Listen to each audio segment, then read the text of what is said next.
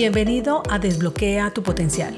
Mi nombre es Andrea Galindo, coach ejecutiva y en este espacio quiero brindarte información de coaching, emprendimiento, crecimiento personal y profesional, liderazgo, herramientas y un poco más para acompañarte a potenciar tus habilidades y llevar tu vida y negocio a otro nivel.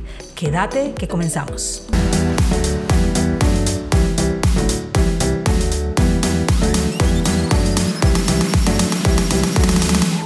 Deseo empezar hoy dándote las gracias por escuchar este podcast que ya está llegando a 42 países, pues sin tu apoyo esto hoy no sería posible. A la hora de grabar este episodio estamos en diciembre 2022. De nuevo, gracias, gracias, gracias.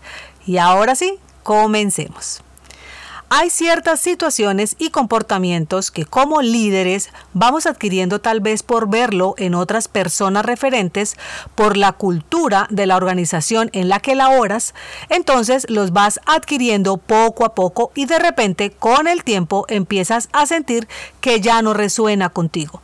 Solo que pese a eso, aún te quedas allí y en ocasiones por años, algunos llevándolo al límite de un estrés crónico, de enfermedades mentales, físicas, emocionales y hasta del alma. ¿Quién generó esa situación? Y realizo esta pregunta porque cuando estás pasando por algo así, culpas a la empresa, a tu jefe, a tu familia y sin darte cuenta, esa elección ha sido tan solo tuya. ¿Cómo así, Andrea? ¿Cómo voy a querer elegir una vida de ese tipo? Y sí, estás ahí con todo lo que mencioné y más por miedo. Un miedo gigante que te hace creer incapaz de cambiar de trabajo, de seguir sosteniendo tu familia, de no saber enfrentar el qué dirán, el rechazo, el no encajar, la edad y la lista puede seguir. Se acrecenta más si le adicionas que en ese momento tienes lo que consideras una buena posición y ganas un buen salario. Entras en un ciclo donde te preguntas constantemente cómo es posible que tenga alguna inconformidad cuando otras personas están sin empleo y quisieran tener el que yo tengo. Solo que hemos confundido el concepto de un buen trabajo en el que te mereces no solo una buena posición, una buena remuneración, sino también que tu ser se sienta dichoso, disfrutes lo que haces sin sacrificios y que tengas calidad de vida. Como siempre te digo, todo esto lo hablo desde mi experiencia pasando por varias empresas nacionales y multinacionales durante 23 años. Y desde allí te comparto este contenido porque puedes estar pasando por algo similar y quizás hacerte un clic que te haga reflexionar y tomar acciones diferentes. Entonces quiero compartirte algunos hábitos que yo experimenté que considero tóxicos por si los estás viviendo, puedas revisar qué otras posibilidades existen para ti como yo las encontré para mí. El primer hábito tóxico es reprimir tus opiniones. ¿Cuántas veces has querido expresar algo, tal vez en alguna reunión, y te abstienes de hacerlo porque tu voz interior te dice que puede ser poco relevante, que a nadie le importará lo que piensas, que tal vez vayas a molestar a alguien con esa opinión, así que mejor te la guardas y quizás en la misma reunión o un poco más adelante alguien aporta esa idea u opinión que a ti se te ocurrió y esa es la decisión que faltaba para definir alguna situación o haber dado pie para que surgieran otras alternativas. Y esto va generando una insatisfacción con la cual te vas cargando y sin razonarlo lo suficiente te queda una frustración que te hace sentir inferior. Deja de quedarte en eso. Expresa tus ideas y piensa lo que podrías sentir si al exponer lo que piensas no es bien aceptado y también cómo te vas a sentir si es una idea que se tome como aportante. Cuando haces ese ejercicio, preparas tu mente y el control está de tu parte. Estarás mejor preparado para hacerlo, gestionarás mejor tus emociones y te ayudará a que cada vez lo hagas mejor y te sientas más confiado. Dicen que no hay malas ideas, solo ideas que no funcionan. Quédate con eso y sigue adelante. Hábito tóxico número 2. Trabajar sin planeación. Es una actividad fácil, solo que no le das la importancia porque tal vez no entiendes todo lo que puede ahorrarte de tiempo y cómo incrementa tu productividad. Lo has escuchado infinidad de veces, aún así sigues pensando que puede ser una pérdida de tiempo sin haberlo siquiera intentado. Hay estudios que dicen que una hora de planeación te ahorra 10 horas de trabajo. Por eso insisto que es una buena inversión. Solo que lo omitimos y vamos en nuestro día a día haciendo lo que aparece y sintiendo al final de cada día que trabajaste durísimo. Al revisar si lo realmente importante fue ejecutado, te das cuenta que tu día estuvo enredado en llamadas largas, reuniones, conversaciones poco concluyentes o sin sentido, redes sociales y un sinnúmero de ladrones del tiempo que al no tener una planeación clara y definida vas a la deriva, dejándote llevar por cada situación que se vaya apareciendo. Entonces, haz una pausa y dedica el tiempo a esta labor podrás poner foco en lo realmente importante y verás avances significativos que te llevarán a lograr más fácilmente lo que quieres en menor tiempo. Hábito tóxico número 3. Llevar tu energía a tope. Te han hecho creer que el trabajo duro y con sacrificio es lo que debemos hacer para poder tener el llamado éxito. Y eso ocasiona que hagas un sinnúmero de actividades durante tu jornada laboral y jactarte diciendo cosas como tengo demasiadas cosas que hacer. No tengo tiempo para nada.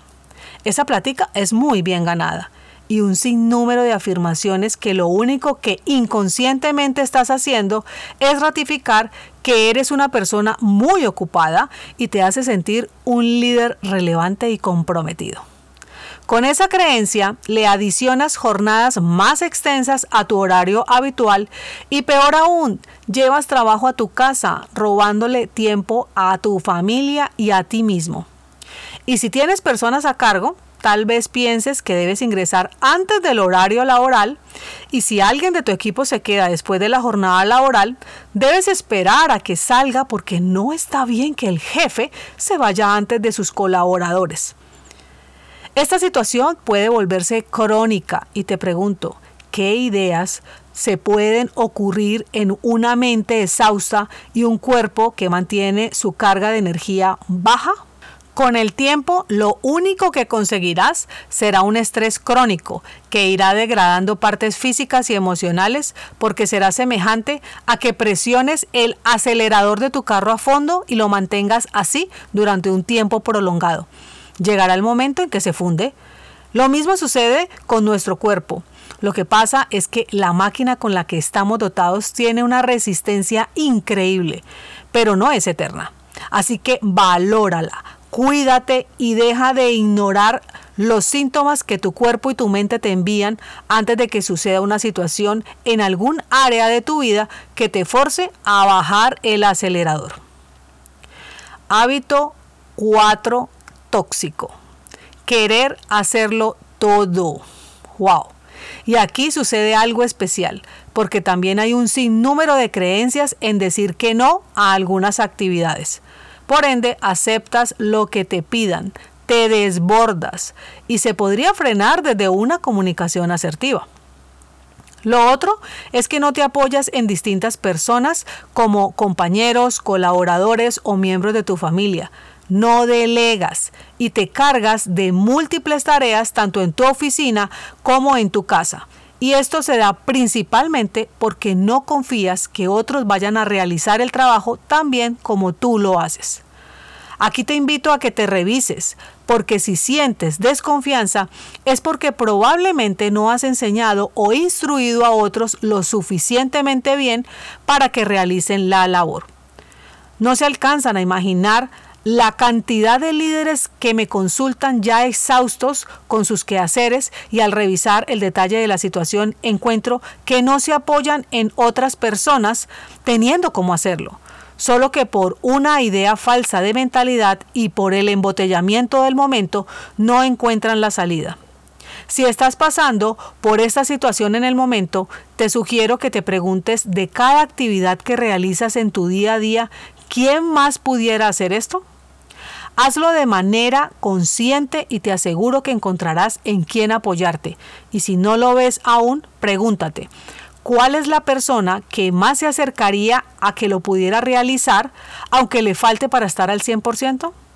Y aquí la determinación es entrar en un proceso de formación, de proporcionarle eso que le falta, para que tú te liberes de esa actividad. Puedes invertir un tiempo porque sabes que a futuro ya te sentirás más aliviado y podrás realizar algo de mayor importancia o también puedes apoyarte en otra que domine eso que consideras le falta a esa persona y que lo pueda formar por ti. Te doy ejemplos tanto en lo laboral como en lo personal. Caso 1. Encuentras que tienes una actividad de baja relevancia que te lleva un tiempo importante hacerla y debes realizarla a diario. Entonces, revisas quién de tu equipo puede realizarla o si la puedes delegar en varios, o contratar a una persona que te apoye en esto y asignarle algo más teniendo claro de antemano en qué podrás invertir ese tiempo que vas a liberar y que sea de mayor relevancia o impacto, o simplemente mejorar la manera de hacer las actividades que quedan. Caso 2. Debes lavar los platos todos los días en tu casa y doblar la ropa por mencionar algo. Y eso lo llevas haciendo por mucho tiempo. Aunque sabes que ese tiempo podrías invertirlo en descansar más, tal vez leer, madrugar menos, en fin. Así que hablas con los miembros de tu familia para que lo realicen entre todos, dándoles el contexto de lo que sucede sin imposiciones. Bajo un acuerdo, cada uno lava los platos que ensucie y dobla la ropa limpia que le pertenezca o rotar la actividad donde una persona un día lava y dobla la ropa de todos y otro día otra. Esto no te hará menos padre o madre y si ellos no lo saben hacer, que enseñarles sea la solución. No te quedes enfrascado en la excusa. También podrías contratar una persona que se ocupe de eso siempre y cuando sopese que lo que vayas a hacer con ese tiempo sea de importancia para avanzar en tus metas. Hay más hábitos tóxicos, solo que consideré hablarte de estos por hoy. Debes tener como primicia estar enfocado en trabajar cada vez menos y mejor. Esto es Desbloquea tu potencial y quien les habla, Andrea Galindo. Si quieres que más personas desbloqueen su potencial y sigamos creciendo, puedes apoyarnos compartiendo este material. Hasta la próxima semana. Chao, chao.